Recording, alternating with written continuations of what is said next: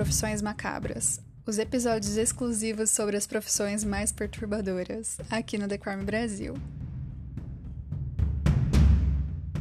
Profissões Macabras é um quadro com conteúdo violento que não é indicado para pessoas sensíveis e não é recomendado para menores de 18 anos. Oi, gente, tudo bem? No episódio de hoje de Profissões Macabras, a gente vai conhecer uma streamer de jogos de terror e thriller psicológico maravilhosa que é a Carol Coelho. Ela conta várias coisas bizarras dos jogos, das lives, sustos, noites sem dormir e também entramos na questão de assédio sexual que as mulheres sofrem no mundo gamer, que é um mundo, né, predominantemente ocupado por homens.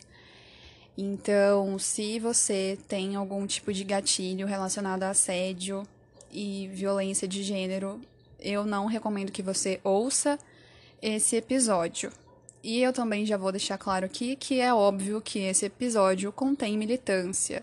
Eu, como uma boa feminista que sou, não poderia deixar passar é, batido né, esse tema, já que a gente acabou entrando.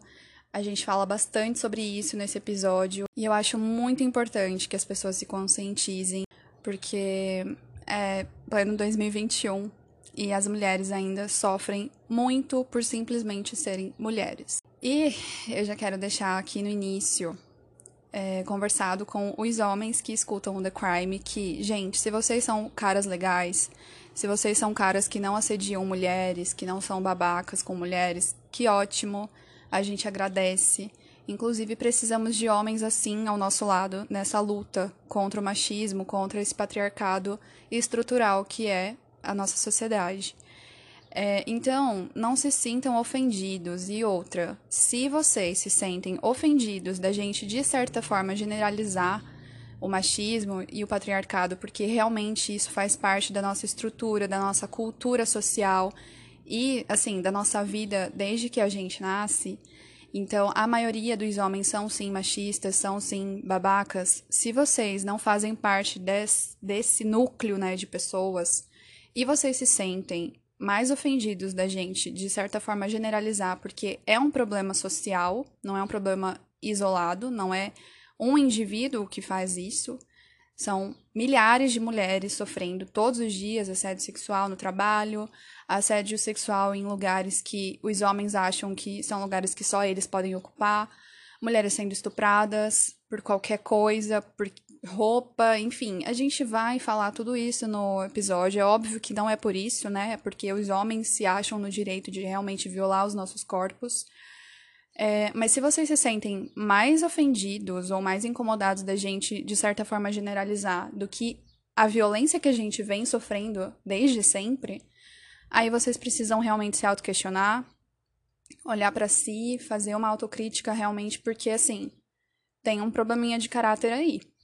Então, já quero deixar bem claro que esse episódio tá muito legal, né? A gente conversou bastante sobre jogos, a Carol é incrível, mas tem essa parte que a gente vai falar sobre assédio sexual, sobre machismo. Então, se alguém tiver algum problema com esse assunto, não ouça o episódio. E é isso. Bora pro episódio de hoje.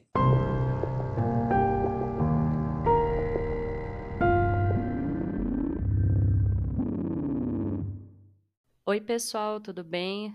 Sejam bem-vindos a todos aqui nesse podcast, o It's do The Crime. Sou a Caroline Coelho, mais conhecida como Carol Coelho. Eu faço lives de jogos de terror. É, desde 2019 eu estou fazendo. Sou publicitária formada e criadora de conteúdo para a internet, tá bom? E eu vim aqui hoje comentar um pouco com a Tainá, que eu sou muito fã do podcast do The Crime e quero explicar um pouquinho o que é fazer lives de terror hoje e o que, que isso pode se correlacionar com crimes e também com histórias macabras e assustadoras que a gente vê mundo afora e alguns, algumas situações que eu já passei também, tá bom? Ótimo. Então, e Carol, como que você começou a fazer live? De onde veio essa ideia de você, sei lá, começar a streamar jogos de terror? Então, é, na verdade, eu sou gamer, me considero gamer porque eu jogo videogame desde que eu me entendo como gente. Meu primeiro videogame foi um PlayStation 1. E desde ele eu consumo muito conteúdo de terror. Acho que foi um pouco de influência, por ironia do destino, dos meus pais e da minha irmã mais velha. Porque eles sempre gostaram muito de terror. E por mais que eu tivesse medo, mesmo quando eu era pequena, eu sempre quis enfrentar medos meus. Por mais que eu continuasse com medo, esse era o racional que eu usava. Então, os primeiros jogos que eu joguei no PlayStation 1, até hoje eu não vou esquecer, que foi Resident Evil 3 Nemesis, que eu morria de medo desse jogo. Eu lembro que o controle que eu tinha era o bem basicão, que eu tinha o PlayStation, o PlayStation 1 Fat, que era cinza. E como ele não tinha analógico, é, os comandos eram totalmente invertidos. Eu era criança, não sabia arrumar. Então eu sempre morria nesse jogo, né? Me pegava e acabava com a minha raça e eu morria de medo, mas mesmo assim no dia seguinte eu tava lá jogando.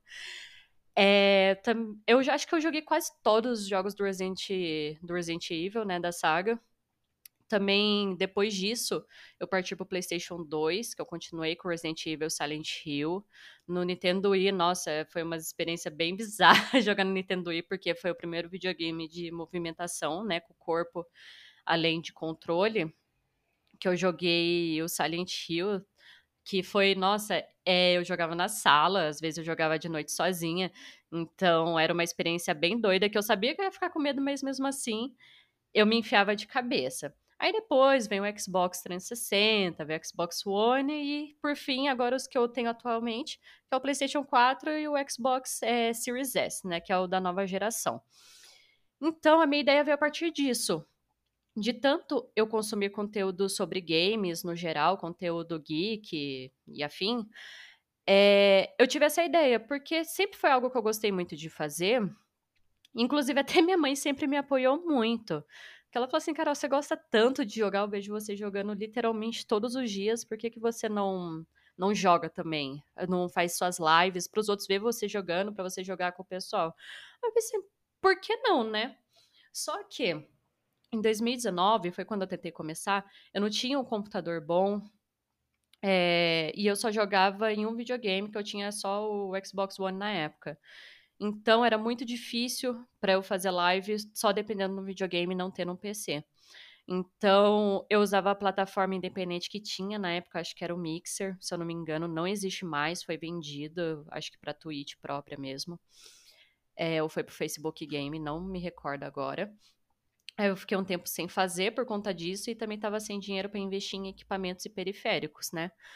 Aí, depois que passou 2020, veio a pandemia, e tive que reestruturar totalmente minha rotina, mas consegui comprar um PC gamer no fim de 2020 e agora 2021 que eu estou conseguindo levar adiante as minhas lives. E como eu vejo que não são muitas pessoas que fazem stream de jogos de terror, e foi algo que eu sempre gostei muito, tem muitos jogos que eu mesma conheço, que ninguém nunca jogou, nunca ouviu falar, eu decidi trazer isso mas também para o pessoal perceber que não, não tem exatamente o porquê ter medo, tem como a gente enfrentar eles. Porque eu tenho várias é, conhecidas, amigas, amigos, enfim, que evitam jogar jogos de terror porque sente muito medo. E eu tento trazer para minhas lives é de uma maneira mais descontraída. Eu xingo um boss, alguma coisa que eu fico muito em choque, eu dou uns gritos, eu assusto, eu sou extremamente sincera em relação às reações que eu tenho. Mas mesmo assim, no dia seguinte, vou dormir com a cabeça tranquila. Só que às vezes, acho que de tanto eu consumir esse tipo de conteúdo, fica, acaba ficando no meu subconsciente, né? Então eu acabo tendo sonhos estranhos. É, eu já escutei muita coisa, porque a maioria das vezes que eu jogo, eu estou jogando sozinho no meu quarto de fazer as lives, né? Que eu falo que é como se fosse meu game room. então é, é eu por eu e com o headset. Então, assim, se tiver algum qualquer coisa fora acontecendo, eu não vou escutar nada. Então, se eu escuto, é porque ou tá muito alto ou porque tá, tá bem próximo mesmo. Mas aí, às vezes, eu tento me convencer, tipo, ixi, é coisa da minha cabeça, eu não posso ficar pensando nisso mas faz parte. Mas assim, é, foi assim que começou. Então, é, eu pretendo levar isso adiante, porque eu sou bem séria em relação às minhas lives. Eu sempre entro é, nos dias que eu prometo entrar. E eu sempre engajo muitas pessoas a jogarem comigo. Eu falo, gente, o que vocês acham que eu devo fazer agora? É, vocês já jogaram esse jogo? Eu procuro sempre entender o público para eles não só me assistirem, mas também participarem. Então foi disso que eu comecei a fazer lives. Muito da hora. Mano, você não tem por que ter medo. Corta pra Carol falando, ah, então eu ficava sem dormir. não tem por que ter medo, porém depende. Pesadelos. eu escuto parte. vozes. Achei, mano. Nossa, eu morria de medo de Resident Evil, porque eu tinha o PS2, eu jogava o Resident Evil 4, cagava nas calças. Depois no PS3 eu não joguei terror mais, porque eu já tava, mano, você tá maluco? eu não tenho culhão pra jogar, não. A Resident Evil é meio pesado, assim, pra uma criança jogar. O 4 eu joguei, eu era bem nova, acho que eu tinha uns 10, 11 anos no máximo. E eu também ficava morrendo de medo, principalmente quando aparecia aquele aquele zumbi de mapa que tinha uma serra elétrica insuportável que tocava uma musiquinha diferente. Eu ficava morrendo de medo, meu coração até acelerava. Eu, meu Deus, eu preciso passar disso logo e eu não passava. Eu sempre morria só porque eu tava em choque e não sabia o que fazer na hora. Mas aí depois eu fui me acostumando amo jogar, mas mesmo assim, ainda levo sustos, ainda tenho alguns sonhos esquisitos, mas assim, eu considero como se fizesse parte do processo.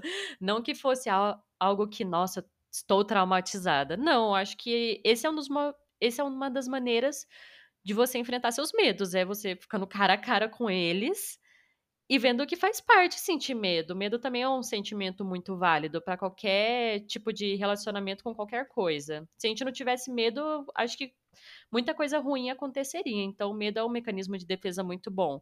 E a gente enfrentar vendo que não tem tanto tanto perigo na situação, tipo, igual jogar um jogo, eu acho super válido enfrentar dessa forma. Legal, gostei. E qual que é o seu jogo preferido do momento?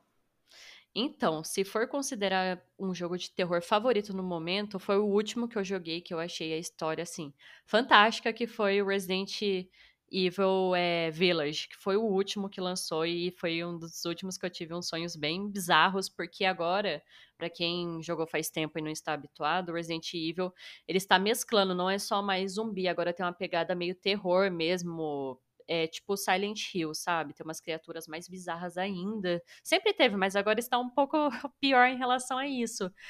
Então, hoje com tranquilidade eu falo que meu jogo favorito da atualidade é o Resident Evil Village, que os bosses foram muito bem feitos, a história do jogo foi muito legal, que teve um plot twist com Resident Evil 7.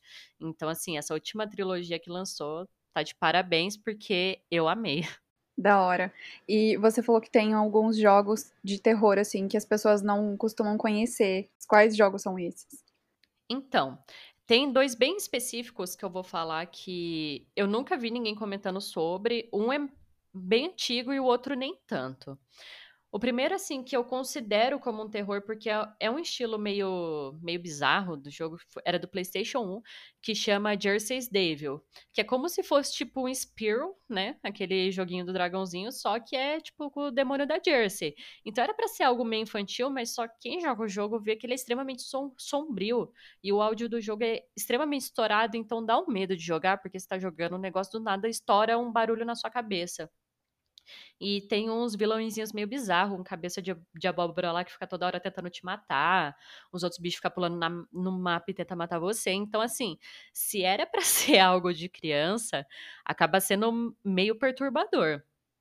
E um outro que eu também, tipo, fiquei bem bem mal, assim, tipo, com um pouco de ansiedade quando eu joguei, que na verdade é mais voltado para um terror psicológico, né? Nem tanto sangrento e tal, morte, que foi o Layers of Fear, que ele é da geração passada, ele é para Xbox One e o PlayStation 4. Ele é basicamente a história de um pintor que quis chegar numa perfeição de uma pintura e foi a loucura e começou tipo a usar sangue humano para pintar os quadros dele, partes do corpo, tipo dedo, cabelo para fazer pincel, é é umas coisas bem bizarras. Só que o jogo tem é um jogo de câmera que te deixa confuso, porque a, você tá andando pra frente, né? Linha reta, em primeira pessoa. Aí tem uma porta na sua frente. Do nada aparece uma, uma coisa escrita por sangue em cima da porta. Não olha para trás. Aí você. Óbvio que você vai olhar para trás.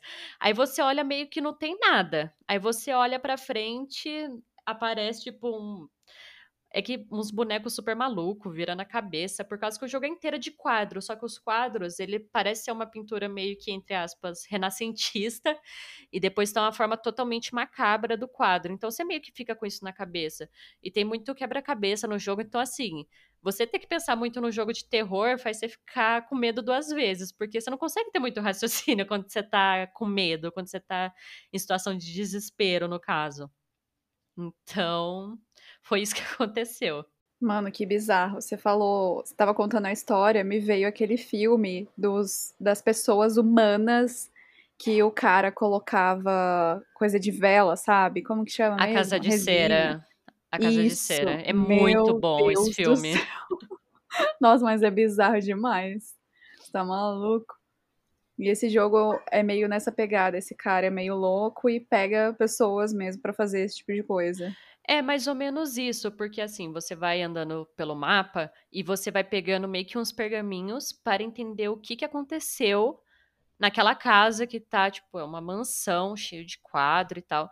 Aí você, quando você pega o pergaminho, começa a aparecer a voz da pessoa lendo para você e contando um pouco da história desse pintor. Então você fica assim apreensivo de saber o que aconteceu porque você não sabe da história inteira. Então até chegar no fim do jogo, você tem que passar por tudo isso. Aí tem aquelas coisas clássicas de filmes de terror, né? Tem boneco de ventrílogo, tem boneca sem olho na cara, aí tem pedaço membros humanos no chão.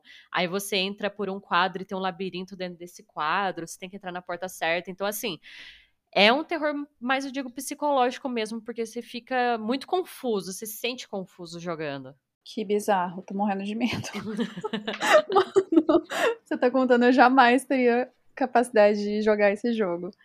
E eu vi que você tava fazendo live esse final de semana. E ontem você fez? Eu não lembro. Ontem eu não fiz. De segunda-feira eu acabo não fazendo. Foi no domingo, então, né, que você Isso, fez? Isso, foi. É, então. Você tava jogando qual jogo?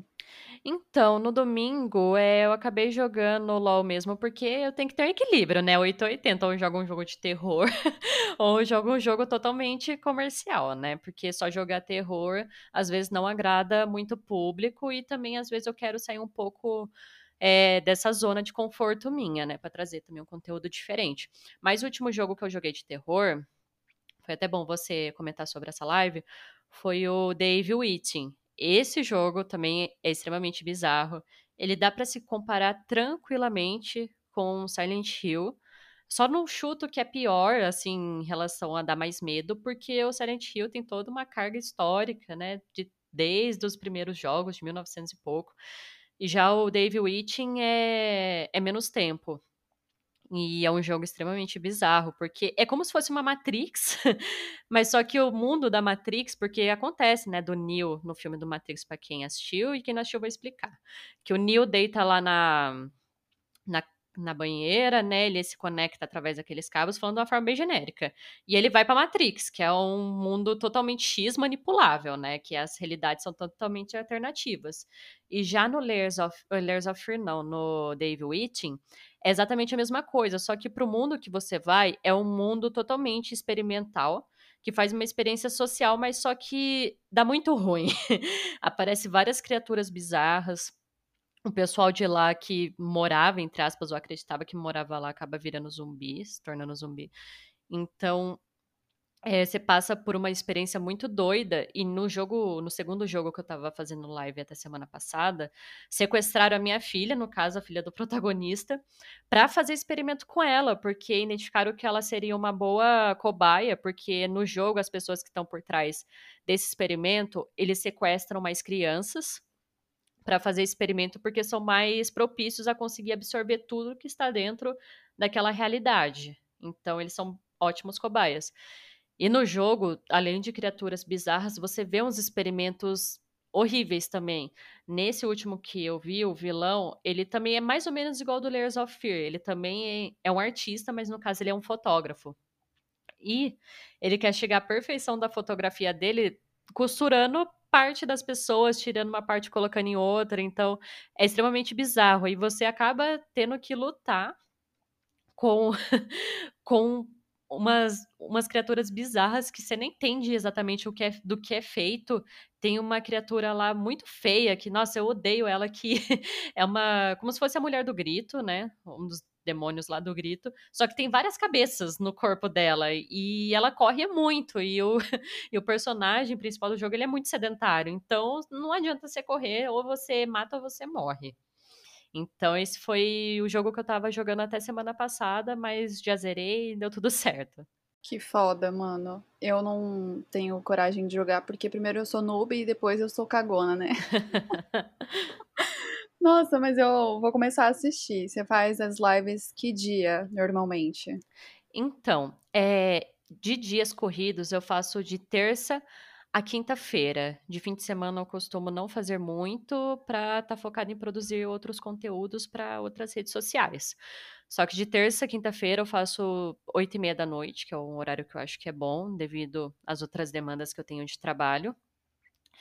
E é sempre essa pegada de jogo. Ou eu jogo um jogo comercial, multiplayer, que também não é tanto o meu foco, por causa que eu também me considero meio noob para jogar, porque eu gosto mais de me envolver em jogos com história, independente qual seja. De tanto que por isso que meus jogos favoritos da vida mesmo é o The Last of Us e o Life is Strange. O The Last of Us dá para considerar entre partes que é de terror, porque tem zumbi tem também essa pegada de medo, de, de sentimento de aflito que você fica, mas ele não é histórias, nossa, com demônios, enfim, né? É uma história mais focada em relacionamentos, em gangues. Eu não sei se você já jogou, mas é muito legal esse jogo. Eu joguei o segundo também, que eu chorei horrores com o jogo. E já o Life is Strange, como o próprio nome já diz, né? A vida é estranha. É um jogo de de múltiplas escolhas, e suas escolhas durante o jogo define o decorrer do jogo e o fim dele também. Então, e ele é extremamente sentimental o jogo, é, chama até formato de jogo indie. Que eu recomendo para qualquer pessoa jogar, principalmente se for adolescente, porque aborda uns temas extremamente interessantes sobre preconceito, independente qual seja, é, e todos e o legal disso é que todos os protagonistas dos jogos são bissexuais, tem como você escolher, na verdade. É, se quer relacionar com o homem ou com uma mulher, você escolhe literalmente tudo o jogo, até quem sobrevive ou quem morre. Então, eu não é, nessa questão do Life is Strange te, envolve muito valores emocionais também você fica aflito também. Tanto que eu acho que eu fico mais aflita jogando Life is Strange do que jogando um jogo de terror, porque você sente que literalmente a vida de uma pessoa tá na sua mão. Porque você escolhe, ai, salvar tal pessoa ou salvar a outra. Você fica, meu Deus do céu. Então eu gosto de me de colocar muito sentimento em tudo que eu jogo. Eu não consigo jogar um jogo só por jogar porque tá na moda. Eu gosto de colocar todo o sentimento que eu tenho e envolver todo mundo que assiste comigo, que me acompanha para ter esse sentimento conjunto também. Ai, que foda. Eu amei. Eu assisto algumas lives da Bel Rodrigues, que ela joga uns jogos bem da hora de história também. Mas eu nunca joguei esse jogo que você falou. Eu parei no tempo, né, mano? Eu sou velha. e, eu, e eu gosto de jogar. Eu gostava, né, de jogar. Agora eu parei porque eu falei pra você, né, antes da gente gravar, que eu, quando eu começo a fazer uma coisa, eu fico bitolada naquilo. Igual quando eu jogava PS3, que era o meu jogo favorito. O meu videogame favorito era o PS3. É, mas quando eu jogava Tomb Raider, por exemplo, do PS3, o GTA V, eu não parava de jogar até zerar, tipo, e eu ficava sem dormir, eu não saía do meu quarto, eu ficava louca, bitolada, descontrolada. Então, para eu conseguir viver, eu parei de jogar e não tenho mais nenhum videogame, nem o PS2, que era meu xodózinho, porque eu jogava Black, eu amava Black. eu só jogava jogo de tiro, assim, e o Tomb Raider, que é um jogo de história, mas também, né, a, a Lara Croft mata todo mundo, e depois tem que voltar a mil fases para buscar item, nossa, era foda. Mas eu parei no tempo, tipo, esses jogos que você fica falando, eu não conheço nenhum, só o Resident Evil e o LoL, que meu irmão é viciado. Eu tentei jogar Dota quando era, tipo, começo do Dota, mas eu Nossa, era muito noob, não entendia porra nenhuma, então eu realmente desisti, porque eu era, eu sou uma vergonha para ver, na verdade, né, para os gamers. ah, não, mas faz parte. Para falar a verdade, no LoL eu sou ruim até hoje. Eu já aceitei que eu sou ruim, que eu não vou ser boa, também porque eu não tenho esse tempo para me dedicar a ficar jogando jogos online, para ficar, nossa, pro player, porque para mim hoje, infelizmente, não condiz com a realidade que eu vivo. Então, é por isso que eu foco mais em jogos de história que não precisa se ter muita habilidade e ficar jogando freneticamente. É você se envolver ali no jogo e tá tudo certo. Foda demais. É, e me conta o que, que você acha que os jogos de terror têm é, a ver e o que, que ele tem em comum com The Crime e, casos que eu conto por aqui. Então, é isso que eu tava pensando. Esse jogo que eu mandei para você de referência, que eu comentei aqui do Life is Strange, é extremamente tudo a ver com The Crime, porque assim, vou te explicar. É, no Life is Strange 1, a Max, ela descobre que ela tem poderes de voltar no tempo. E, por ela ter esses poderes, eu tô resumindo bastante a história, porque é, um, é uma história muito longa, um jogo inteiro, né, no caso. Desses poderes que ela descobre que tem de voltar no tempo e alterar o passado, tem uma menina que tá sumida na, na cidade que ela foi estudar, né? E, por ela ter esses poderes, ela conseguiu descobrir quem era o assassino da dessa menina, que era o professor favorito dela de fotografia. Então, eu acho que assim, hoje, é, assim, além de ter essa correlação é da gente se envolver, né? Da gente se sentir, querendo ou não, um detetive, da gente presenciar crimes, da gente cometer crimes, no caso, nos jogos. Também tem aquela questão, infelizmente, que até hoje acontece, que eu acho extremamente nada a ver, é a mídia culpar certos tipos de jogos para um monte de tipo de ataques terroristas que tem principalmente escolas, provocada por adolescentes. Eu acho que é uma questão de N fatores que pode levar a isso, né? Mas o que eu vi da última vez, eu, não, eu acho que você vai se lembrar que teve daquele menino que falaram, né, que matou os pais que eram policiais, depois foi pra escola e se matou, tinha a ver com o jogo do Assassin's Creed, tipo, falou, e o outro lá que foi com bandana na cara, falou que é porque ele jogava Free Fire, então assim, eu acho que acaba se ligando em muita coisa. Além de você viver um personagem, que você pode ser o que você quiser no mundo dos games, tem pessoas que podem sim se não conseguir sair do personagem e trazer isso para a vida real, mas só que também eu acredito que não seja isso o motivo, o único motivo que pode levar a pessoa a fazer isso. Então acredito que tem muita relação sim uh, o podcast e também trazer esse tipo de assunto por aqui hoje. É, eu falei sobre o Marcelinho. É, tem um episódio, né, sobre a chacina da família Pesseguini que eu falo. É, até relato, né, conto o parecer da Ubisoft, porque eles fizeram uma nota de repúdio a essas acusações.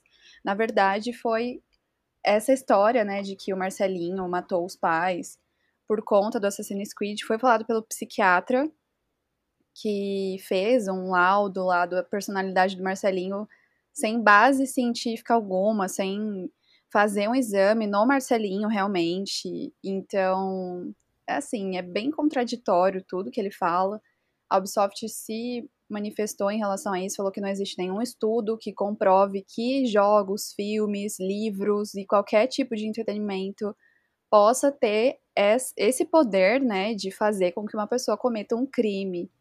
É óbvio que às vezes acontece, né, de uma pessoa meio alucinada cometer um crime baseado em alguma coisa que essa pessoa goste, mas isso não, não é cientificamente comprovado, né? Não tem como a gente falar, tem só como a gente supor. E é bem complicado, realmente. É, concordo plenamente com as coisas que você falou. Acho que a gente não, não tem que ficar pensando que a culpa é de um jogo, na verdade, a culpa é da pessoa que quis cometer um crime, né? E se espelhou naquilo.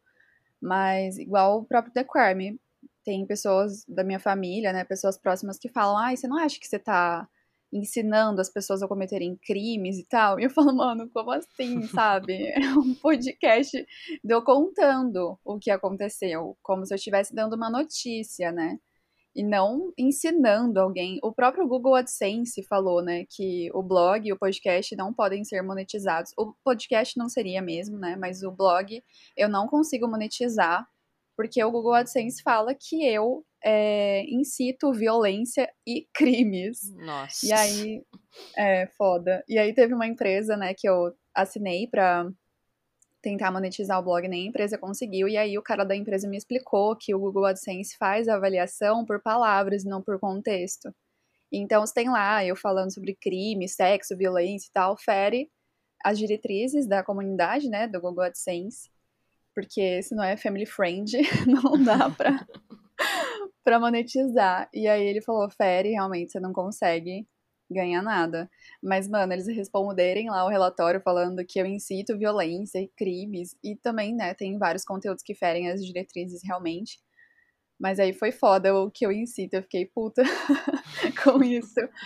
Mas é muito triste, porque meio que limita, sabe? Depois que essas pessoas da minha família também falaram isso, eu fiquei meio, ai, será que eu tô realmente dando ideia para pessoas descontroladas ou, sei lá, com algum tipo de patologia vir a cometer alguma coisa, mas tipo assim, são informações que as pessoas conseguem em outros lugares, né? Então, sei lá, acho que não tem nada a ver isso realmente. Eu fico com a ciência de dizer que não tem nenhum estudo que comprove que existe essa ligação de cometer crimes porque assistiu ou jogou alguma coisa.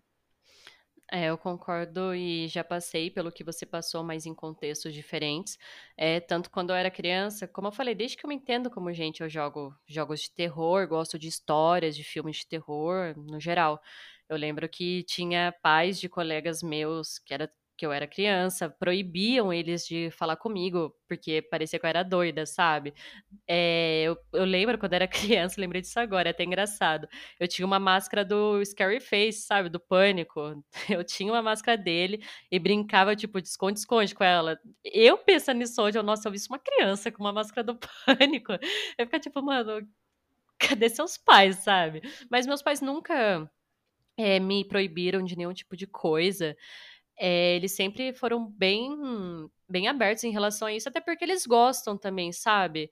Eles, assim, eles alertavam, falavam assim, ó, você vai ficar com medo e tal, não assiste, mas eu ia lá assistir e depois ficava com medo de qualquer forma.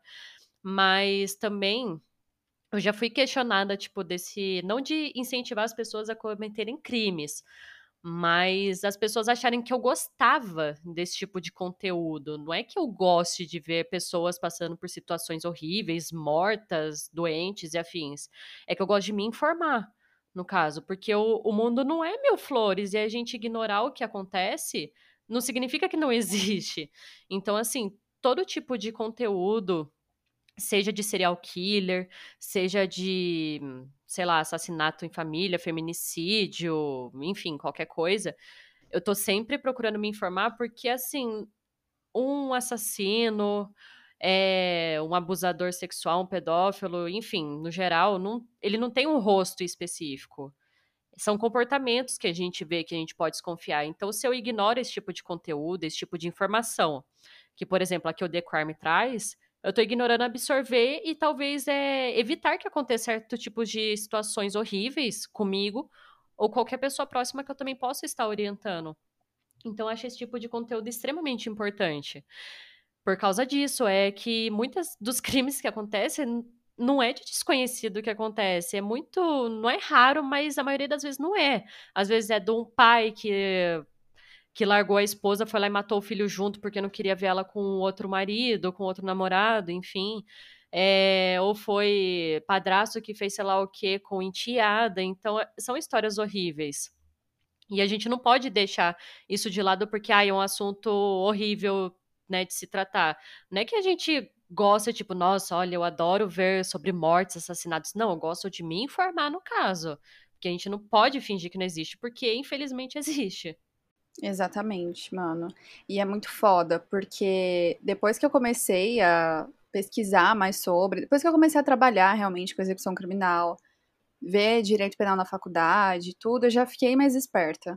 Mas depois da pós, que eu comecei a estudar serial killer mesmo, psicopatia e essas coisas mais profundamente e falar sobre isso aqui no The Crime, eu fiquei muito mais ligada, sabe? Eu não me coloco em situações de risco. Se um dia acontecer alguma coisa comigo, não foi porque eu me descuidei ou porque, sei lá, eu tava moscando. Foi realmente porque eu tava no lugar errado, na hora errada, com uma pessoa louca. Porque, cara, eu evito muito. E a nossa vida é assim, né? Desde que a gente nasce, as mulheres elas são ensinadas a não fazerem as coisas. Porque os homens não são educados a realmente respeitarem as mulheres, né? E olhar para as mulheres como outro ser humano e não como um objeto sexual. Então é muito foda isso. Porque a gente que tem que não usar roupa muito curta na rua à noite, não andar na rua à noite, não ficar sozinha. Tipo, é sempre assim, né? Pelo menos na minha família eu sempre fui educada dessa forma. Tipo, não anda na rua à noite, cuidar onde você vai, fica longe de pessoas assim estranhas e tal. Só que realmente, psicopata, louco, serial killer não tem cara. Eles são pessoas. A maioria dos abusadores de meninas e né, de crianças, mulheres, são pessoas da própria família, né? São homens da própria família, porque justamente enxergam as mulheres como ser, como objetos sexuais que estão ali para satisfazer o desejo deles. Os homens eles não são educados a controlar as vontades deles, né? Eles são só, ai, pega geral aí, foda-se, o mundo é seu e faz o que você quiser. Então isso é muito foda. E antes é, de você continuar falando, eu queria fazer aqui o papel de advogada do diabo e dizer que a máscara do pânico faz parte da cultura pop, ok? eu, acho, eu acho que todo mundo tem licença poética para usar a máscara do pânico, sim, porque, mano, não tem condição. é muito bom aquele filme. Ai, verdade. É, relacionando um pouco o que você falou disso dos homens é, acharem que as mulheres são objetos não seres humanos, isso acontece muito, né? Novidade para ninguém, na comunidade gamer no geral. Tanto que eu não sei se você tá sabendo que provavelmente a protagonista do GTA 6 será uma mulher. O rebuliço que deu isso, porque, por exemplo, em todos os GTAs que a gente vê, é o personagem protagonista atropelando outras mulheres, você pode bater, é, tem outras que você pode ter relações sexuais, tá tudo ok, ninguém reclama nada. Aí agora que provavelmente vai ser uma mulher B10, se assim falar, né? estão já fazendo um rebuliço enorme em relação a isso. E também a maioria dos jogos que eu jogo é, são protagonistas homens também. E, querendo ou não, você comete atrocidades nos jogos. Independente se é morte, se é. Enfim, qualquer coisa. Então, agora estão trazendo também esse espaço para protagonistas mulheres, sem ser aqueles que já existem, tipo, ai, do Tomb Raider, que sempre foi, não tinha como ser um homem, por exemplo. É, então, acho isso extremamente importante também, porque tem que ter esse balanceamento. E também os homens têm que ver que as mulheres estão nesse espaço, elas existem faz muito tempo. E a gente quer, não é uma representatividade, porque a gente não faz o que no jogo faz, né? Que não é para ser feito no caso.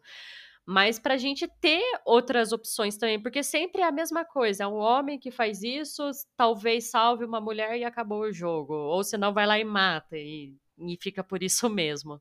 Nossa, eu não sabia disso e estou muito feliz. Tomara que seja realmente uma mulher. Deixa os machos chorar aí com esses mimimi deles. Mas, mano, o GTA V era três machos. O nojento lá, como que ele chamava? É... O Trevor. Isso, nossa, nojento. Aí tinha o Mike e o Frank. É, o Frank. O Frank, é, então. no caso. É. Mano, eram três homens as mulheres normalmente que tem hum, que mais aparecem né, no GTA são as prostitutas. E então, tipo assim, tomara que seja realmente uma mulher. Um mulherão da porra ainda, tem que ser uma bandidona. que vai roubar banco e matar os machos tudo no jogo. Eu gostei. E eu queria saber, já que a gente entrou nesse assunto, É, gente, queria deixar claro aqui no episódio que toda profissão macabra não tem roteiro. É, o episódio é solto, as pessoas vêm aqui para falar sobre o que quiser e a conversa vai fluindo. E como a gente entrou nessa questão, né, de machismo, patriarcado, é, fala pra gente como que é ser streamer e ser mulher. Tipo, já teve gente te xingando por você ser mulher e você tem algum problema de preconceito e, enfim, discriminação porque você é mulher? Olha, falando a verdade mesmo, o que eu vou falar aqui não é novidade para ninguém, principalmente se o ouvinte desse momento for mulher, que a gente sabe que é uma comunidade extremamente tóxica, em, em, principalmente se você for mulher. Então, eu fazendo lives, não aconteceu de eu receber muito, muito rage, por causa que meu público, infelizmente, nesse caso, é mais são mais homens, né, que consomem. E sempre assim, são acabam sendo respeitosos nos comentários. Só que quando eu estou no off, né, quando eu estou jogando sozinha e tal, não estou fazendo stream, já aconteceu inúmeras vezes de me xingarem de coisas horríveis, porque eu tava ganhando.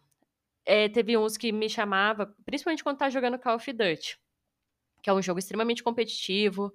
É, literalmente você mata e morre, começa de novo. O povo fica, ficava, né, no caso na época, comparando quantas pessoas você matou, quantas vezes você morreu, para te xingar. Qualquer coisa era motivo para te xingar. Teve um menino em específico, que até hoje eu não esqueço, foi em 2017 isso que eu fiz exposed dele na época, deu maior barraco, eu consegui fazer a Microsoft banir a conta dele, porque, tipo, ele me ameaçou de coisas horríveis, porque eu matei ele no mínimo umas 20 vezes no jogo. Olha isso que besteira, ele nem me conhece, nem sabe quem eu sou, ainda bem, né, no caso. Mas falou coisas horríveis, tipo, ai, tinha que ser mulher mesmo. Ai, se eu te visse na minha frente, eu ia te estuprar, falou exatamente isso. Eu acho que eu devo ter até, até hoje os prints salvos. É, falou que mulher tinha que estar na cozinha, que tinha que estar fazendo isso, isso, aquilo.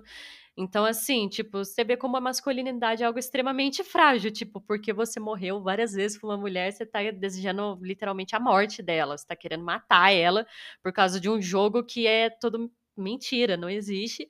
E você baixa seu nível, você tem o ódio de mulher por conta disso. Mas já aconteceram outras milhões de coisas. Aí, quando não são casos de ódio escancarado, aí vem aquele caso do assédio, que é comentando: nossa, você é, você é gatinha, hein? Nossa, você tem namorado? Ai, me manda foto de agora. Nossa, esse de manda foto de agora para mim é o pior. Só que com o tempo, por fazer muito tempo que eu jogo, eu aprendi a colocar um filtro nisso. Algumas coisas, dependendo do que são, eu respondo na altura, eu respondo tipo pra humilhar mesmo, porque eu acho que se baixa a cabeça, você dá meio que uma carta branca para ele fazer isso com outras pessoas. Mas eu não julgo também mulheres que ainda não têm é, essa coragem de, de tomar essa frente para pôr esse tipo de homem no lugar dele, porque a gente não é ensinada a se defender dessa forma, a gente é ensinada a evitar fazer tipos de coisas, mas ensinada a reagir, né, de forma inteligente, a gente não é falado como. Então, é, eu passei por esse tipo de situações. Hoje em dia, eu dou graças a Deus, no caso, que eu não passo tanto mais. Acontece de um outro me chamar de linda e tal, mas assim, eu relevo, eu considero como se fosse um elogio, porque não está me incomodando no momento, mas começa a levar o assunto para outro lado, aí eu já começo a, a responder da maneira que deve ser respondida. Mas é, já é, ultimamente acontece pessoas que mandam spam no chat falando, ai, é live bloqueada, ai, ninguém vai assistir sua live, aí fica mandando várias mensagens seguidas. Então essas coisas realmente eu não me importo, porque querendo ou não, acaba dando mais engajamento, porque quanto mais comentário tem, melhor a live é entregue a outras pessoas que podem é, estar assistindo. Então, para mim tá ótimo hoje.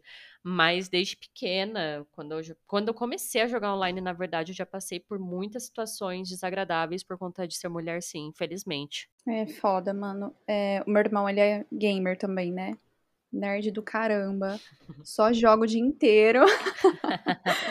e aí ele vive falando, nossa, Tata, aconteceu isso, isso e isso, tipo, com a menina que joga lá com a gente e tal. Porque sempre uns caras nada a ver xingando, falando que ela não devia estar tá lá, que o lugar dela realmente é na cozinha. Nossa, sério, dá preguiça, né, de ouvir esses machos, nada a ver falando bosta. Ainda bem que o The Crime tem 72% do público feminino e aqui, né, no podcast e no Instagram é 64% mulher. Então, eu tive alguns pouquíssimos casos de assédio depois que eu comecei a aqui com The Crime. Um, inclusive, foi um membro, né, que eu convidei ele a se retirar do Nossa. clube de assinatura. Sério, velho.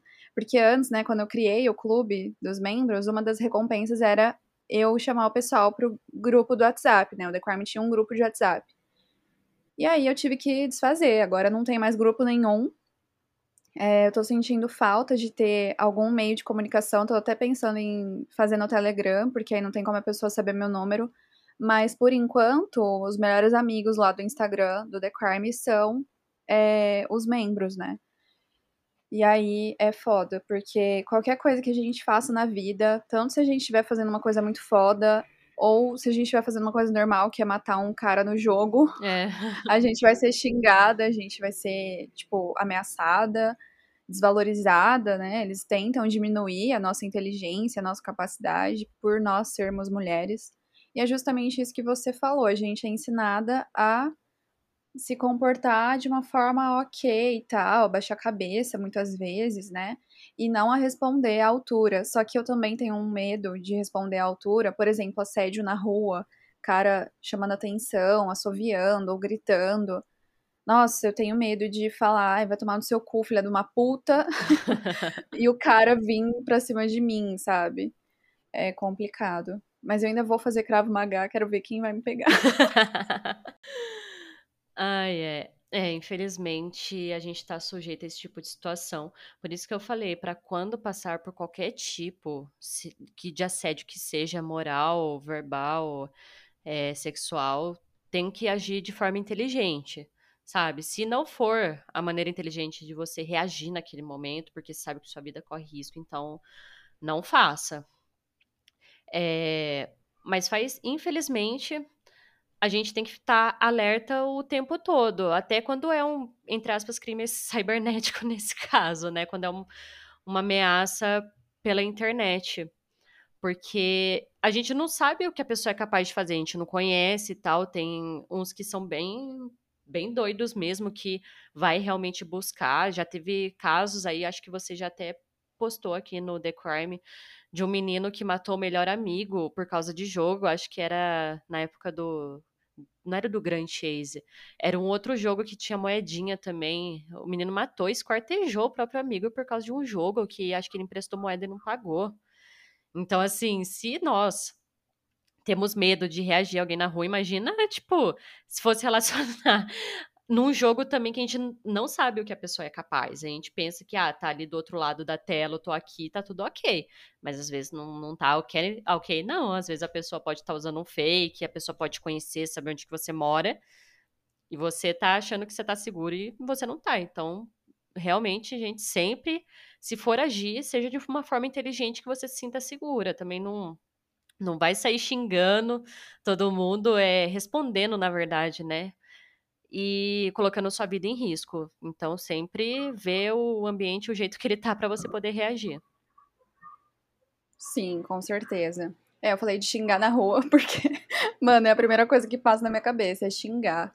Realmente, mesmo sendo advogada, tendo, né, esse certo entendimento do que fazer, do que a gente deveria fazer, né? Às vezes o sangue sobe e não tem jeito. Mas eu não falo nada, né? Só dá vontade realmente. É, eu acho muito importante a gente estar tá falando disso num episódio sobre jogos, porque acho que vai ter bastante gente querendo saber, né? Sobre, e quanto mais a gente falar sobre isso, mais a gente vai, sei lá, desmistificar esse assunto, né? Acho importante a gente falar isso tanto para os homens quanto para as mulheres, porque os homens precisam entender que eles precisam parar de ser inconveniente, ser escroto com a gente e as mulheres também a não se calar e a ter um, uma resposta. Eu acho que, mesmo que a resposta não seja a ideal, acontecer, sabe, de alguma forma. Uhum. Sei lá, igual o cara, por exemplo, que tava me assediando no grupo lá, no, dos membros. Eu poderia ter deixado passar, só que ele tava sendo muito inconveniente, sabe? Eu poderia simplesmente, sei lá, bloquear ele, ou sei lá. Mas não, eu fui falar com ele, tipo, eu mostrei para ele que tava sendo babaca, que ele me deixou desconfortável de várias formas. Ele foi muito muito assim, incisivo e nada a ver, sabe? E uma, uma das regras lá do grupo do The Crime era não mandar mensagem para mim no privado e não me assediar. Eu tive que criar esse tipo de regra. Imagina, né? Tipo, você vai criar um grupo de membros e uma das regras lá, não me assedie, por favor. Devia ser o mínimo, né? Devia ser o básico, não devia ter que criar uma regra para isso. Mas mesmo criando a regra, aconteceu. E aí o cara, em vez de me mandar no WhatsApp, ele mandou no Instagram. Ele, ai, e ele começou assim. Ele já começou me gaslightando, digamos assim. ai, não me entenda, não, não entenda como assédio, não sei o quê. E aí ele mandou um texto, tipo, ele falou uns bagulho bizarro, falando que quando eu me senti sozinha ou impotente para eu ir conversar com ele porque ele me conhecia muito bem e não sei o quê, uns negócios bizarros assim, sabe? Eu falei, mano, você tá maluco que eu vou ficar com esse cara aqui no meu Instagram. Daí eu falei para ele que eu não queria mais que ele fosse membro para ele cancelar a assinatura, que eu devolvi o dinheiro e para ele sair do Instagram, não não falar mais comigo. E aí eu bloqueei ele, né, porque eu não confiei que ele fosse sair. E é complicado.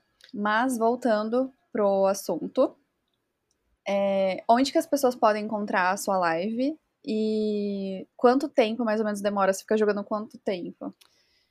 Então, é, eu mudei de plataforma faz pouco tempo, faz uns quatro meses. Agora eu faço live no Facebook Gaming mesmo. É, se vocês pesquisarem por facebook.com barra Carol com o Coelho Games, vai aparecer lá meu canal. É, eu faço live novamente de terça, quinta-feira, que são dias fixos e corridos é, a partir das oito e meia, e eu costumo fazer em média duas horas de live para mais, para também não ficar algo extremamente massivo, porque o pessoal cansa, né? Tem outras coisas para fazer. Então, e eu também é, tenho outras coisas para fazer. E eu dedico esse pouco tempo do dia para as pessoas que querem me assistir e acabam jogando junto comigo. E também é interessante é, quando eu jogo jogos multiplayer, que tipo LoL, Fortnite, enfim, eu abro o grupo para quem estiver me assistindo quiser jogar também. Teve uma época no passado, quando estourou o Among Us, é, eu abria todo dia, todo dia vinha gente jogar, só que aí ficava engraçado que o povo começava a blefar. Por causa quem estava me assistindo na live e via que eu estava né, streamando, sabia que eu era impostor. Ou sabia se eu não era impostor, então acabava que eu sempre perdia.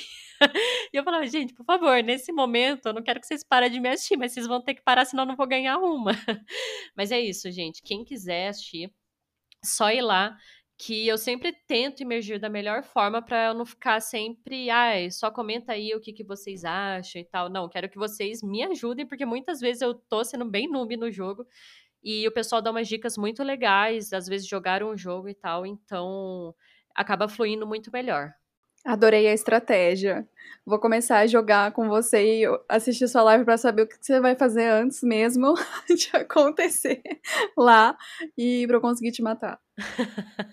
é, quando eu comecei a fazer live e abrir pro pessoal jogar comigo, eu não tinha pensado nesse ponto. E depois que eu vi que eu não tava ganhando nenhuma, aí eu entendi o porquê eu não tava ganhando. Mano, mas também haja olho, né? Meu Deus, certeza que tem umas duas, três telas para conseguir acompanhar a live, saber o que você tá fazendo, jogar, ter atenção no jogo e conseguir pensar como que vai matar estrategicamente as outras pessoas. Adorei. É, você quer falar mais alguma coisa sobre jogos diversos? Então, só para comentar também algo que a gente estava falando sobre machismo que eu esqueci de falar, que aconteceu faz um pouco tempo que o jogo, meu jogo favorito da vida, o The Last of Us, ele ganhou como jogo do ano, né, ano passado, e ganhou vários prêmios porque realmente é uma história extremamente envolvente. Aí teve um cara que tava dando rage em todo mundo, lógico, ele usando foto de anime no perfil, porque esse tipo de pessoa que faz comentários horríveis na internet, eles não mostram a cara, né? E ele tava xingando, porque eu falei que realmente mereceu. Um monte de gente tava falando que teve mimimi no jogo só porque a Ellie, que é protagonista, ela é lésbica. E tipo, teve uma cena de beijo, no máximo duas, num jogo que tem mais de 10 horas de jogo. E o povo tava é, enchendo o saco por conta disso, falando que não merecia, que tinha mimimi no jogo, que tinha lacração, só por causa que a protagonista era lésbica. Aí teve um cara que começou a me xingar horrores, falando que eu tinha que que cozinhar mesmo, que eu tinha que lavar louça, não sei o quê, que eu não sabia nada de jogo e tal. Aí eu respondi bem plena, né? Porque falou assim: ah, vem cozinhar pra mim, não sei o quê e tal, porque a mulher serve para isso. Falei, mano, você deve ser tão incompetente que nem capaz de se alimentar sozinho você é.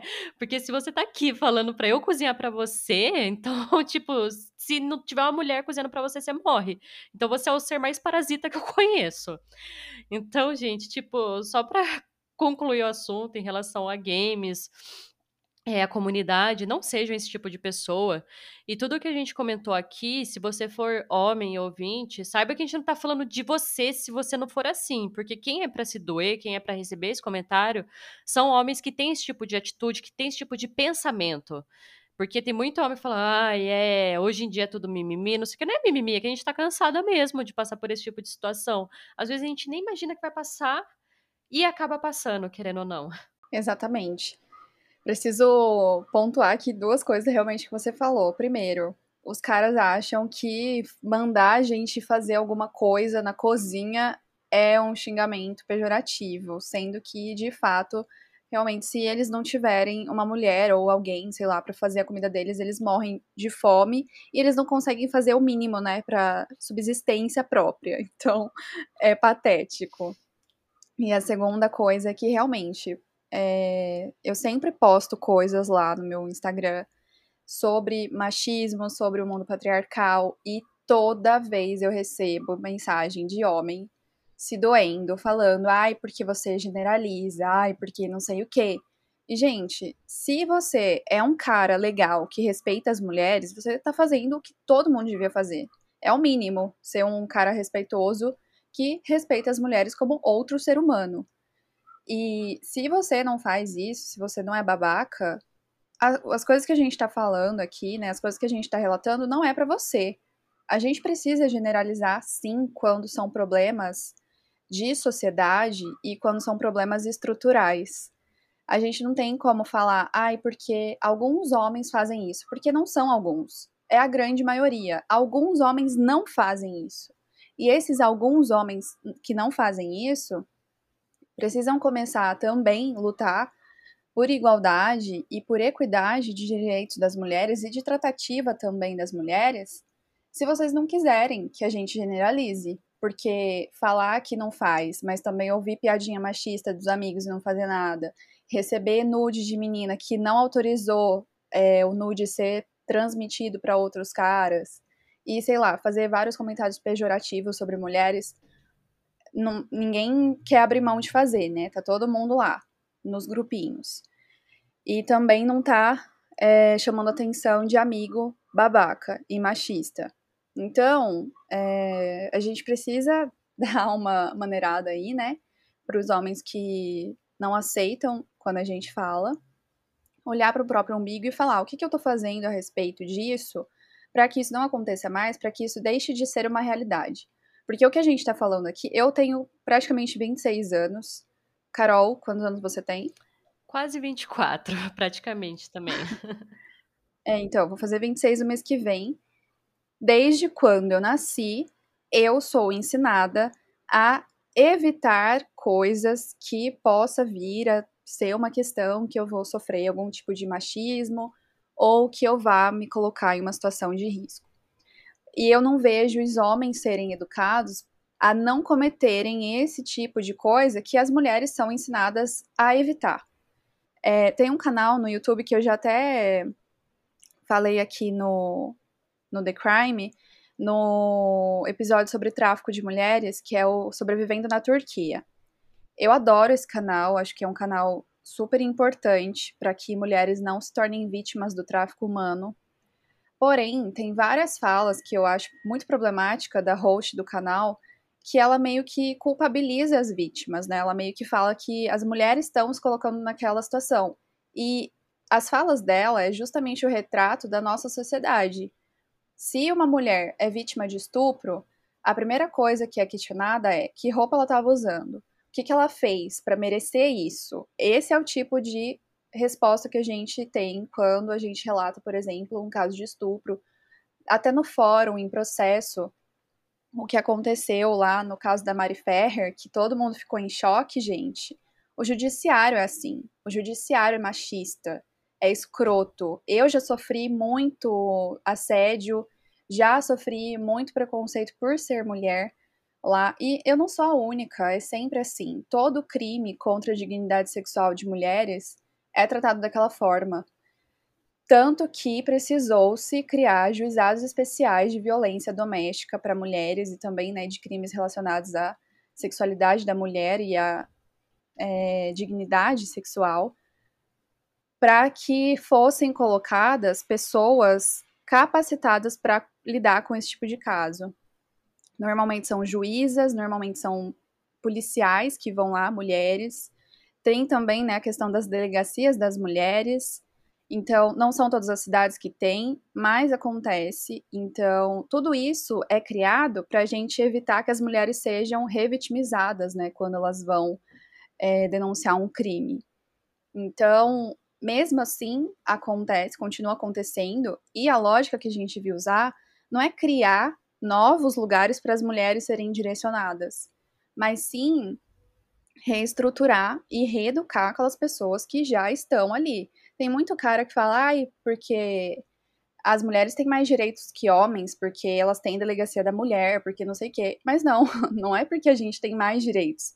É justamente porque em delegacias comuns nós somos revitimizadas, humilhadas, assediadas, desacreditadas quando a gente vai denunciar um tipo de crime. Então, essas delegacias, esses órgãos né, especializados em questões de mulher, não existe porque a gente tem mais direito. Existe porque nós não somos respeitadas em locais que não são específicos para nós. E isso é muito triste, isso é problemático. E a gente não vai conseguir construir uma sociedade igualitária e a gente não vai conseguir conquistar a equidade de direitos com os homens se os homens também não começarem a fazer coisas a respeito, porque a gente já tá na luta há muito tempo e as coisas não melhoram muito. Eu soltei um episódio hoje, né, um pouquinho atrasado até, eu devia ter soltado ontem, que é sobre a crise humanitária do Afeganistão. E eu falei sobre a questão das mulheres, né? Toda a questão do Talibã violentar mulheres, açoitar mulheres em praça pública, assassinar mulheres em praça pública porque ou elas estão murmurando, elas não podem fazer ruído, produzir ruído nas ruas, elas não podem sair sem um homem autorizar, autorizar ela sair, né, e do lado dela. Elas não podem fazer nada, não têm direito a estudar, não têm direito a trabalhar. Elas só podem ficar em casa fazendo o que os homens querem que a gente faça. E isso é muito triste, a gente tá no século XXI e é assim, tá muito longe, sabe? Para a gente conquistar os direitos que a gente deveria ter só por nascer. São direitos intrínsecos à nossa existência. E então não é mimimi. Vocês, vocês, né, os homens que se sentem incomodados de alguma forma, eu nem me preocupo muito porque essa, esse incômodo que vocês sentem não é assim meio por cento de tudo que a gente passa. Então, realmente, eu não me preocupo com vocês achando ruim a gente falar sobre isso aqui.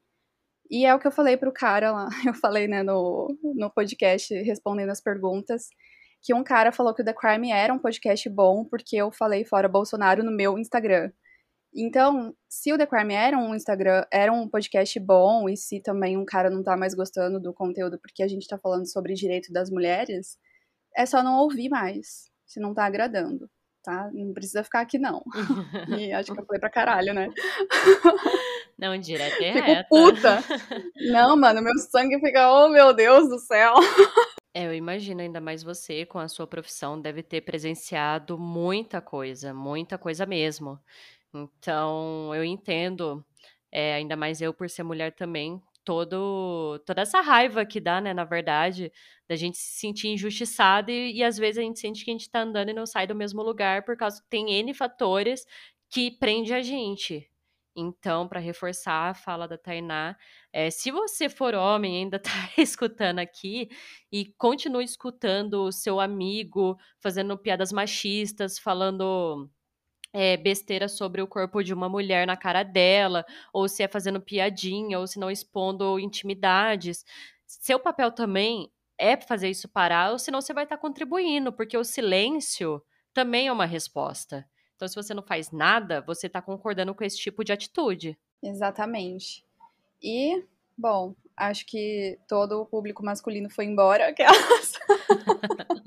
é brincadeira. Eu tenho vários amigos que são homens e que são pessoas legais, que são pessoas decentes, né? Que respeitam é, direitos das mulheres, enfim, a gente tem uma convivência ótima. Inclusive, o entrevistado de amanhã é um homem, é um conhecido meu que é homem, tem uma profissão macabra bem maluca.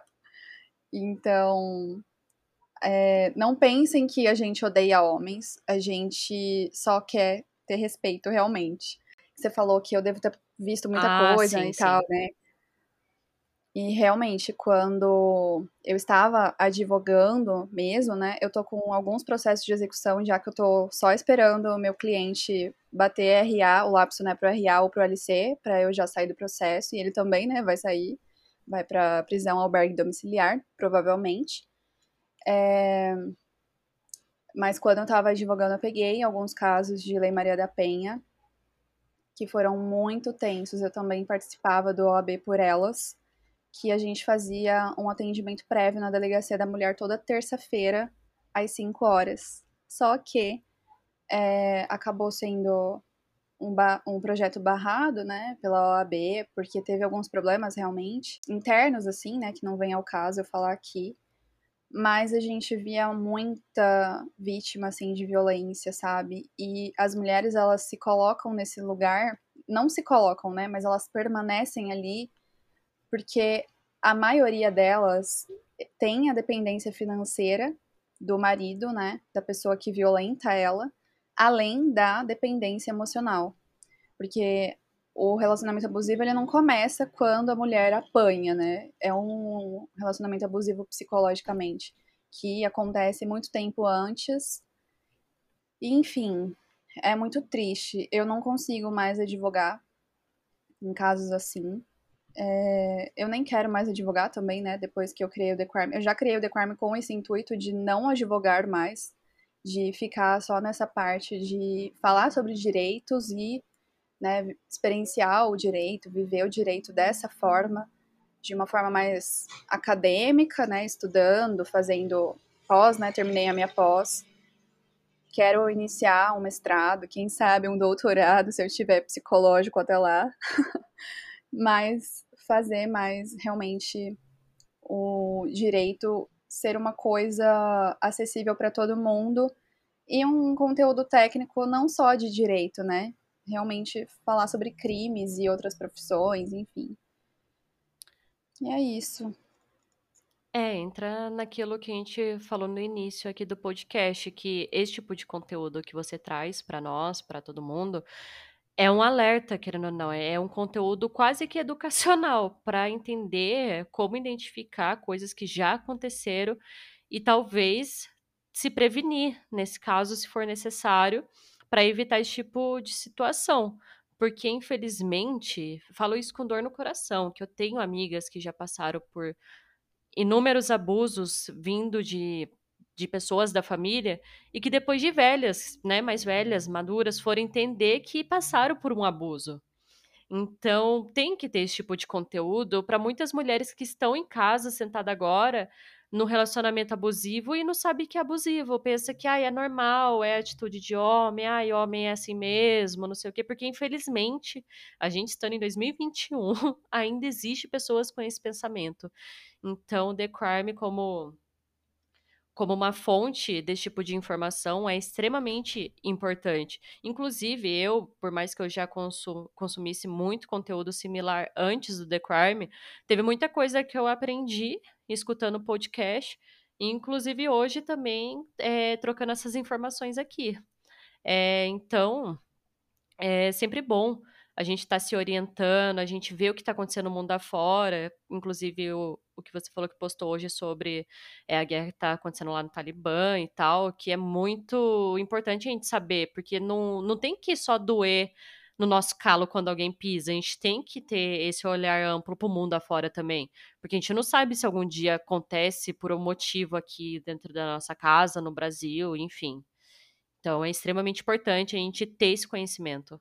Exatamente. E é, eu queria saber a sua opinião sobre a Nive, que é uma fodaralha do mundo dos jogos, né? Que é uma mulher, ela sempre fala sobre o machismo que ela sofre no mundo dos games. E ela foi a primeira mulher apresentadora, né, de eventos de games, que no começo teve muita resistência. E a gente precisa falar aqui também que a Nive é totalmente padrão, uma mulher extremamente padrão e mesmo assim ela sofreu muito hate e preconceito por ela ser mulher e estar tá no mundo dos games. É, infelizmente, a gente já tem essa percepção que vai passar por alguma coisa e a gente tem que saber como lidar com isso e possivelmente reagir. Então, ela foi uma pessoa, é uma pessoa extremamente corajosa de ter posto a cara a tapa, de poder expor tudo que ela tá passando, é porque infelizmente, querendo ou não, os homens vendo mulheres ocupando lugares que eles sempre ocuparam ou eles gostariam de estar, incomoda, sabe? Eles pensam, tipo, nossa, não é possível que ela tá no mesmo lugar que eu estou. É, tem alguma coisa errada nisso. Então, por isso que eu apoio sempre mulheres a a denunciarem qualquer tipo de situação que seja envolvida por machismo, agressão no geral, homofobia, racismo, enfim, que não tem como a gente abaixar a cabeça para esse tipo de situação, esperando que não aconteça de novo, porque infelizmente, se todas as vítimas se calarem, vai continuar acontecendo. Então, a Nive, ela assim como a Kari Jones, se for parar para pensar, dá para ver um exemplo claro, não jogos de videogame, mas jogos olímpicos que teve, né, do, do skate. É, o pessoal, primeiro, que já estava banalizando o skate, falando que não era esporte, né? Aí colocaram a Karen Jones para apresentar, falar, porra, é, ninguém sabia quem era ela, chamava ela de namorada do vocalista do Fresno, entendeu? É que eu conheço eles desde muito tempo, porque eu sempre gostei de Fresno, da banda e afim. E ela mesma comenta como que o meio do skate também é extremamente machista, como as mulheres é, teve resistência para ser recebidas nesse meio, né? Tanto que a própria Karen que conseguiu, se eu não me engano, posso estar falando bobagem, me corrijam aí se eu estiver, ela que conseguiu trazer o skate para as Olimpíadas, assim, teve petição, se eu não me engano, ela foi uma das primeiras medalhistas mulheres. Foi algo assim que eu tinha visto que eu não acompanho tanto a Karen, eu acompanho mais o Lucas mesmo por conta da banda. Mas eu vi que ela voltou com força, também voltou com voz, ela não teve papas na língua, ela falou realmente o que ela queria falar. E doa quem doer, sabe? É assim que a gente conquista espaço também, a gente nos impondo, a gente colocando o nosso valor ali, que aí os, as pessoas começam a enxergar a gente com esse valor que a gente tem. Porque se a gente ficar quieto, infelizmente sempre vão achar que a gente é, não tem valor nenhum, sempre vão desvalorizar todos os nossos méritos, é, tudo que a gente faz, e vão achar que se, a gente, se uma ganha foi sorte, ou foi porque aconteceu alguma coisa que relaciona um homem, tipo, igual uma mulher atingir um cargo muito bom numa empresa, é porque, entre aspas, ela teve relacionamento com o chefe, entendeu? Então a gente tem que tirar esse pensamento da cabeça das pessoas e tem que, que mostrar a cara mesmo, mostrar que é feio quem que tem esse tipo de atitude para a pessoa passar a humilhação mesmo que que tem esse tipo de atitude que muitas vezes ela se se esconde, né? É por uma foto fake, é por um perfil falso. É, ou senão, às vezes, até não. Às vezes a pessoa tá tão confiante que, que ela é intocável, que não vai acontecer nada, que ela acaba fazendo ali, porque sabe que não, não vai acontecer. Aí, se tem uma pessoa que vai lá e expõe, aí tem o retorno, nossa, aí a história já muda de lado. É foda. Primeiro que eu odeio gente que fala, ai, aquela mulher é namorada de tal pessoa, ou uma esposa de algum cara. Péssimo, péssimo, péssimo, péssimo, porque tira toda a personalidade daquela mulher, né? Ela não é como se aquela pessoa se resumisse aquilo igual. É, tem várias famosas que elas são conhecidas como a esposa de tal pessoa. tipo a Tata Staniek, que é a esposa do Cocielo. Você pesquisa sobre ela no Google, tá lá, esposa do Cocielo. Não tá que ela, tipo, é youtuber, que ela é influencer digital, ou que ela é alguma coisa nesse sentido, sabe? Ela é empresária também, ela tem uma empresa de sapatos, é, uma marca, né, de sapatos, não sei direito. Mas não tem essas definições sobre ela. Tá lá que ela é esposa do Cocielo. E é bizarro isso, muito bizarro. E sobre a Nive, eu fico muito feliz de acompanhar ela, porque por mais que, tipo, ela tenha tido bastante. Não é. Sorte é foda falar, né? Mas ela teve muito apoio, né? Ela tinha estrutura social e de amigos, de família, para conseguir estar onde ela está hoje. E tem muita mulher que começa do nada, né? e cresce muito. Mas a gente também precisa falar sobre as mulheres que conseguem as coisas com estrutura e estão lá representando, porque quando eu vejo a Nive falando sobre games, jogando, fazendo live também, você agora, né, que eu conheci você há pouco tempo, tem uma outra ouvinte do The Crime que eu sei que também é streaming, streamer, a gente conversa às vezes sobre jogos e tal. Eu também vou trazer ela ainda aqui para o podcast. Eu fico muito feliz de ver mulheres assim ocupando espaços que é, os homens são a maioria, porque é isso, cara. A gente tem que estar tá em todos os lugares. Lugar de mulher é onde ela quer estar. Então, se a mulher quer estar tá na cozinha, é lá que ela vai ficar. Se a mulher quer estar jogando, sendo piloto de avião, de helicóptero, sendo a fodona do exército, sendo podcaster, qualquer coisa, ela tem que ser, ela tem que ter oportunidade de ser aquilo. Então, eu fico muito feliz. É, eu amei o episódio de hoje. A gente falou mais sobre feminismo e machismo, né, do que é, do que era o assunto realmente. Mas eu acho que foi extremamente importante a gente falar sobre tudo isso, porque tem muito a ver com o universo gamer, né? A gente sempre vê notícias de mulheres que sofreram assédios pesadíssimos e ameaças de vida, é, de morte, né? De pessoas que jogam, porque é um ambiente extremamente machista, realmente. E sobre o que você falou, né, da mulher é, só crescer porque ela dormiu com o chefe, isso é estrutural, né? É, a sociedade ela tem essa visão de mulheres, até de mulheres que mulher é interesseira, né? Porque antigamente, como as mulheres eram impedidas de trabalhar e de sair de casa, a mulher só conseguia mudar de vida realmente se ela se casasse com um cara rico, se ela tivesse um bom casamento. E até pouquíssimo tempo atrás, a gente vivia para se casar, né? A nossa. Não sei se você já ouviu falar isso, né? Mas as minhas avós, elas falavam. Ah, é porque você tem que casar, não sei o quê, tem que arrumar um bom marido, um bom partido e tal. E tipo assim, porque esse é, era esse o papel da mulher: crescer, se casar, ser mãe, ser uma boa mãe e cuidar da casa, cuidar do marido e tal. E não é assim, tipo, não tem que ser assim, se a gente não quiser. Se a mulher quiser tudo isso, ok, que vá em busca disso. Mas para as que não querem, tipo, eu não me vejo casando, não quero ter filho, tenho quase 26 anos, não, me passa, não passa na minha cabeça é, ter a família tradicional brasileira. Uhum. não é um sonho. então, e tá tudo bem, sabe? Para quem quer, ótimo mas que seja uma escolha da mulher, né, estar ali, naquele lugar. Então, amei conversar com você. Se você tiver mais coisas para falar, o espaço é seu. O machismo está presente em muitos ambientes de trabalho, inclusive até em recreação, né, por enfim, espaço de hobby como os games. E é muito importante a gente trazer isso porque tá tudo relacionado também ao The Crime, porque tem muitos crimes que acontecem e botam culpas, culpa no jogo. E querendo ou não, você insultar outra pessoa, você humilhar, você ameaçar é uma forma de crime também. Então a gente tem que deixar isso bem claro, a gente tem que expor esse tipo de atitude que esses agressores têm, expor também quem são eles e também orientar para as pessoas evitarem em saber como se defenderem nesse tipo de situação.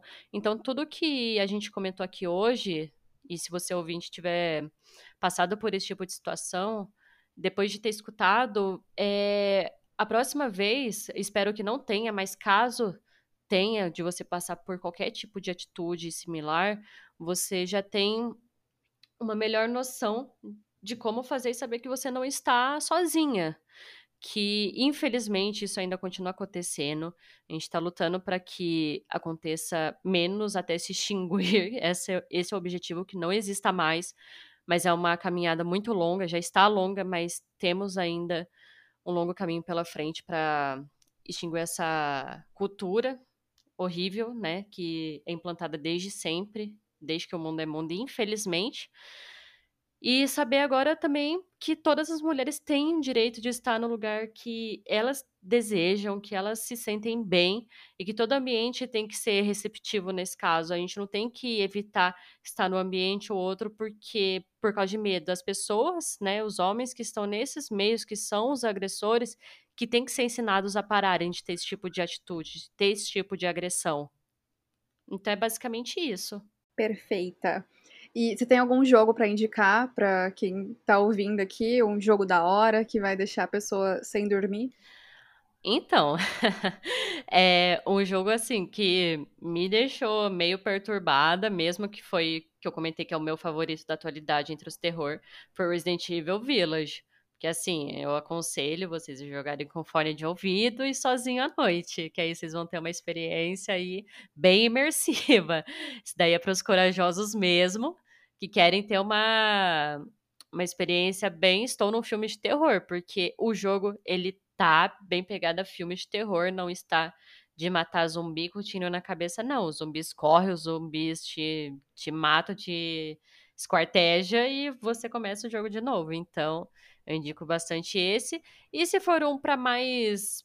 Não digo comercial porque não é tanta gente que joga, que eu também comentei que é meu jogo favorito, lançou o novo dele, o Life is Strange True, True Colors que é bem bem sentimental. Eu falo até que é um jogo meio emo, porque você coloca muito sentimento nesse jogo e digo que é impossível você não chorar jogando esse jogo, você se sentir mal com certo tipos de escolhas que você tem que fazer. Então, para quem não curte tanto terror, não quer passar o medo, mas quer ter uma adrenalina ali, ali de emoção e de escolhas, eu recomendo Life is Strange True Colors, que é o último que saiu e é um jogo da Square Enix e eu julgo, eu posso ser capaz de falar que vai ganhar uns prêmios aí, não sei de jogo do ano, porque teve jogos bons esse ano, mas eu acho que é um forte concorrente sim. Boa. E você tem alguma história bizarra que aconteceu com você jogando ou depois? Ou só os sonhos mesmo que você falou?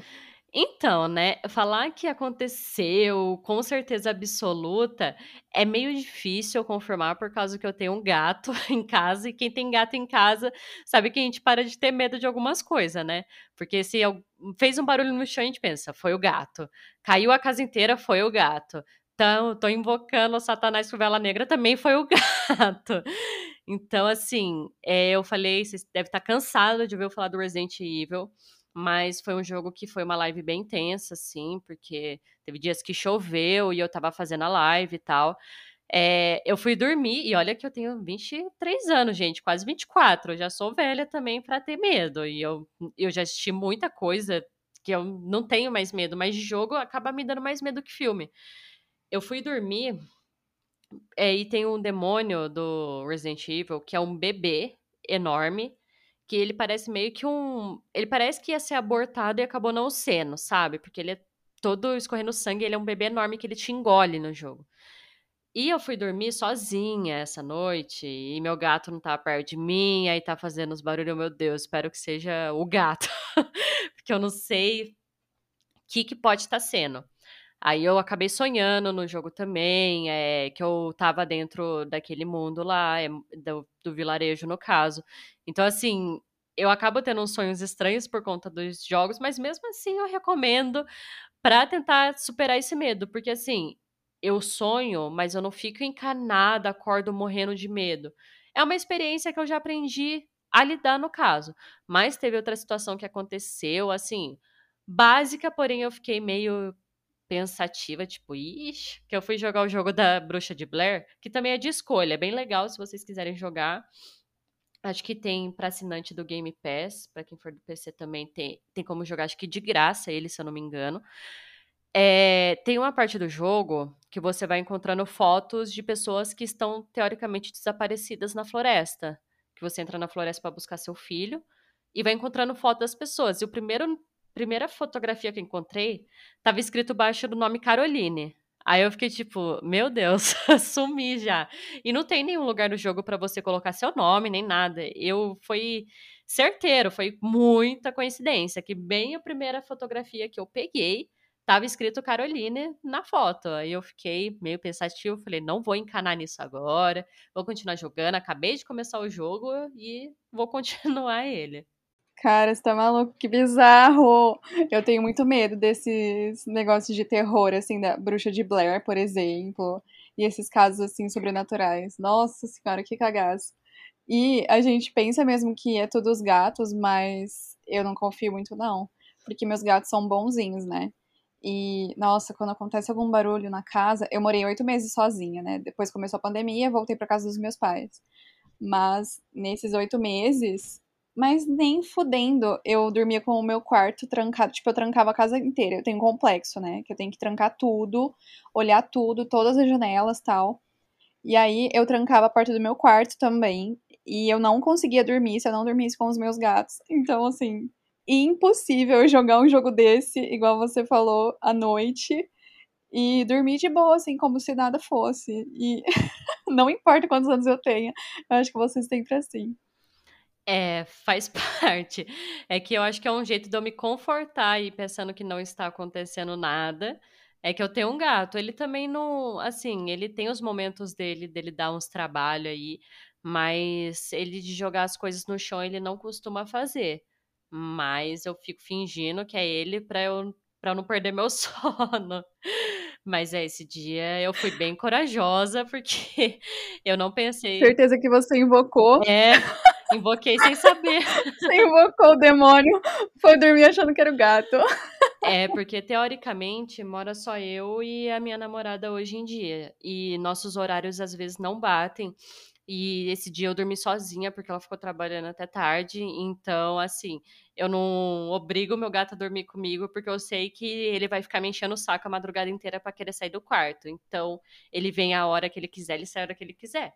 Mas esse dia eu fiquei em choque, porque eu sonhei também. E é tipo, se você quiser, depois eu até mando é, o vídeo desse demônio bebê, se assim dizer, do Resident Evil, para você ver o como que ele é bizarro. Ele é muito feio mesmo. para mim foi o pior. E olha que, entre aspas, é o mais fácil de vencer. para mim foi o pior, porque é o mais bizarro de todos, assim, que você é engolido por ele. É muito... E ele fica chorando como se fosse um bebê, mas ele é gigante. É, é muito horrível. Você tá maluco? Criança dá muito medo. Você é louco. Antes de eu criar o podcast, eu tinha só o blog, né? Daí eu fazia fotos macabras, assim, sobre os casos para divulgar o blog e uns vídeos. E aí, num vídeo, acho que do, do caso da Ed Camper, eu coloquei uma música de terror Aí tinha, tipo, era risada de criança a música, tá ligado? Daí um monte de gente falou assim: nossa, que medo, nossa, que agonia, que não sei o que, você tá maluco? Imagina ver o bebê demônio, você tá maluco. Não me manda, não. Eu tô de boa. Eu tô de boa. E meu gato, ele dorme a noite toda, só que 5 da manhã em ponto, ele acorda e quer sumir no mundo. É, o meu acostumei ele a dormir e acordar no mesmo horário que eu. Então, como eu acordo 6 horas da manhã para trabalhar, então ele acorda junto comigo, fica ali tranquilo e depois ele volta a dormir na onde eu estava deitada. Ele dorme literalmente no meu lado da cama. Se eu tô dormindo, ele vai lá e dorme no meu pé. Então teve vezes que, olha isso, eu achei que eu tava tendo paralisia do sonho, porque eu não tava sentindo minhas pernas, tava um frio na época, saudades frio, inclusive. Tava muito frio e eu senti minhas pernas duras. Eu, meu Deus, tô tendo uma paralisia agora, agora eu morro, porque eu não tô conseguindo mexer por nada. Aí eu liguei a lanterna no celular e tava dormindo, tranquilo, em cima das minhas pernas, mó peso. Morri. Tava tendo paralisia do sono. Não, era só meu gato aqui, acabando com a minha circulação. Mas então, beleza. E, Carol, você quer falar suas redes sociais, onde o pessoal te encontra, as lives também, divulga aí a próxima. Hoje era dia de live, né? Terça-feira. É, hoje era dia, mas não tem problema, porque talvez eu não ia conseguir fazer, porque amanhã eu vou viajar bem cedo a trabalho. Então, eu preferiria já não fazer de qualquer forma, mas é, eu amei ter participado desse episódio aqui. Acho que a gente pontuou coisas extremamente importantes, assuntos bem delicados, mas mesmo assim muito justos.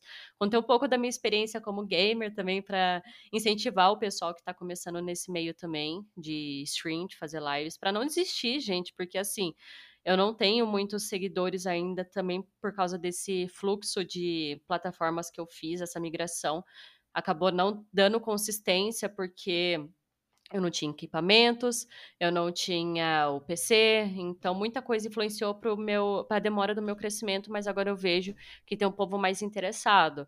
É, então, quem quiser me seguir novamente, quem quiser acompanhar, eu estou no Facebook Gaming, é só pesquisar facebook.com barra Carol com U Coelho Games. E também nas minhas redes sociais, pode seguir no meu Instagram, que é arroba Carol com U também, Coelho que eu tô lá, sempre tô postando também, eu posto dicas de jogos para jogar, é, eu comento quando eu vou estar ao vivo fazendo live. É, eu tô também para postar o top 5 jogos de terror que eu recomendo para quem estiver começando a jogar também, que também é uns mais antigos. E também sempre convido o pessoal para jogar junto. Então, se você tá afim de jogar comigo, quiser conhecer um pouquinho sobre minhas lives, vocês estão mais que convidados. É isso aí, bora apoiar as mulheres toda que joga. elas começam a falar tudo errado. Mas bora sim, gente, assistir todas as mulheres que fazem stream. Principalmente a Carol, né? Perfeita, que joga os bagulho louco, que não tem mais sono. A Carol não faz live durante o dia para pessoas cagonas como eu. Então, realmente. Então, realmente, é só à noite. E as lives ficam salvas? Você posta em algum lugar ou não? Ficam, é, ficam salvas, é, ficam todas lá na pasta de vídeos, né, do meu perfil da página do Facebook. Só que eu estou com um planejamento aí de postar no canal no YouTube, que eu ainda não abri, não editei. Eu tô só salvando para não perder também, porque inspiram, né, para eu como criadora de conteúdo, inspira para eu salvar mas elas sempre vão estar anexadas lá no meu perfil. Então, se vocês quiserem acompanhar por lá, e quando eu for criar meu canal no YouTube, eu também vou divulgar, tá bom? Boa. E fiquem ligados então que quando a Carol criar, vou compartilhar lá no The Crime, com certeza. E é isso, Carol. Eu amei nosso papo. Você falou certinho, a gente pontuou algumas coisas importantes e falamos sobre a sua vida gamer. E eu amei, muito obrigada por ter topado participar e também por ter, né, deixado de gravar sua live por conta do The Crime Me Perdoa. Não, imagina. eu não sabia que era hoje. Imagina, eu já, a gente já estava planejando isso, então, de qualquer forma, eu que agradeço por você ter me convidado. E, novamente, eu sei que por mais que você se considera cagone no nome, você está mais que convidado algum dia de jogar comigo, independente seja jogo de terror ou não, pra gente trazer também, né? Fazer um feat do The Crime com as minhas lives. Boa, amei. Não, vamos jogar assim. Vamos pegar um jogo neutro, tipo Stuart Little. Mano, duro aqui no PS2, eu amava jogar Stuart Little. Era muito legal. Eu não lembro qual que era. É, ele andava de skate, patins na casa, era muito legal. Meu irmão, eu jogava tanto, era tão viciada que meu irmão riscou o meu jogo. E meu pai fez um relógio para mim depois com um CD, porque eu chorei muito e fiquei bem mal. Mas enfim, a gente pode jogar Stuart Little qualquer Não, vamos jogar a Bruxa de Blair, que daí a gente já invoca ela lá no meio. Provavelmente ela vai matar a gente vai. A gente vai virar conteúdo pro The Crime, certeza. É. Eu vou até fazer um testamento para mandar para as minhas amigas gravarem esse episódio. Pronto, já tá tudo combinado então. já tem roteiro.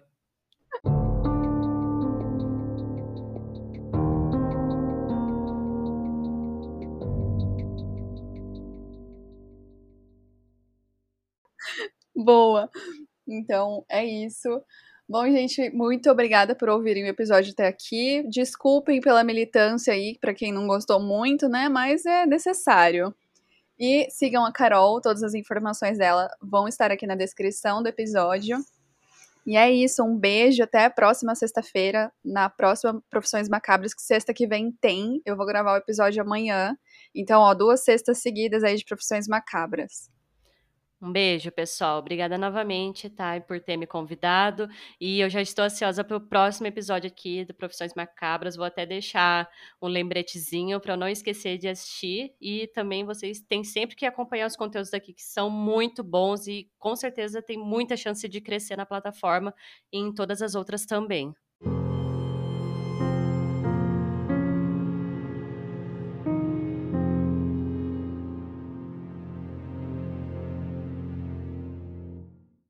E para quem curte Harry Potter, eu indico muito um jogo que vai lançar. Era para ter lançado esse ano, mas acabou sendo adiado devido ao Covid, que chama Hogwarts Legacy, né, o legado de Hogwarts, que vai ser um jogo de Harry Potter, né, universo de Hogwarts em mundo aberto, que é algo que todos os fãs estão pedindo faz muito tempo, faz anos, na verdade eu inclusive era uma dessas fãs e que nunca entregaram, mas agora estão prometendo sim. Já tem o um trailer, tá? Oficial para o PlayStation 5 por enquanto. Provavelmente vai ter para todas as plataformas, mas por enquanto o trailer é do PlayStation 5.